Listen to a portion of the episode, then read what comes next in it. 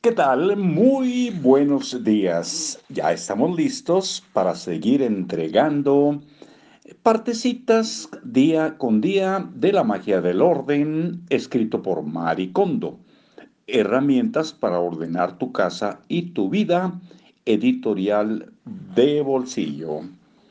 Continúa la lectura así, aquí en Libros para Oír y Vivir. Si guardas utensilios como un caso en los cajones de tu cocina, puedes usar la tapa de la caja para contenerlos. Eso evita que rueden y hagan ruido en el cajón cada vez que lo abres o lo cierras. Y también sirve de separador. Podrás usar el espacio restante de manera muy efectiva. Claro que hay muchos otros tipos de cajas que pueden servir como objetos de almacenaje muy útiles. Los que yo uso con más frecuencia incluyen cajas de plástico para guardar mis tarjetas de visita y cualquier caja transparente con el tamaño y el diseño correcto para guardar cosas, así que si tienes alguna te recomiendo que no la tires. Se refiere a las cajas de zapatos o las tapas o por separado.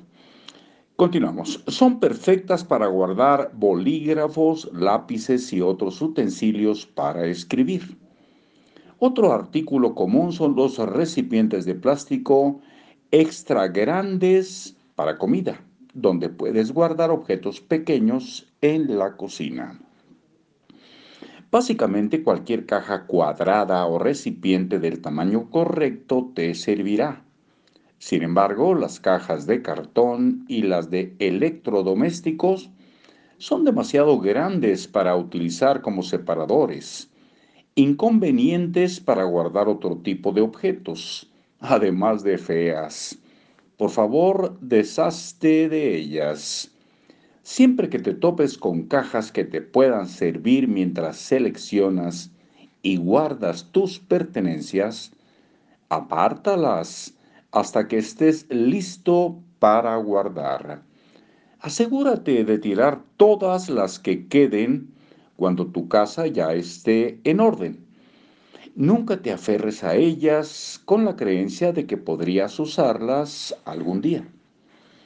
No te recomiendo usar como separadores los recipientes redondos en forma de corazón o en forma irregular, pues suelen desperdiciar espacio.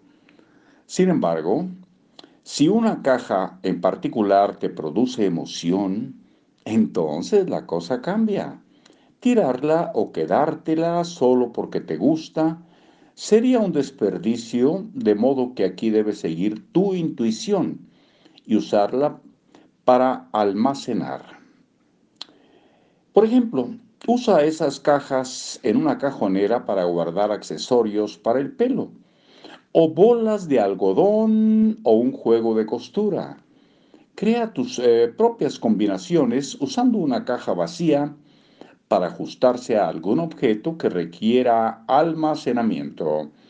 El mejor método para experimentar y disfrutar durante el proceso.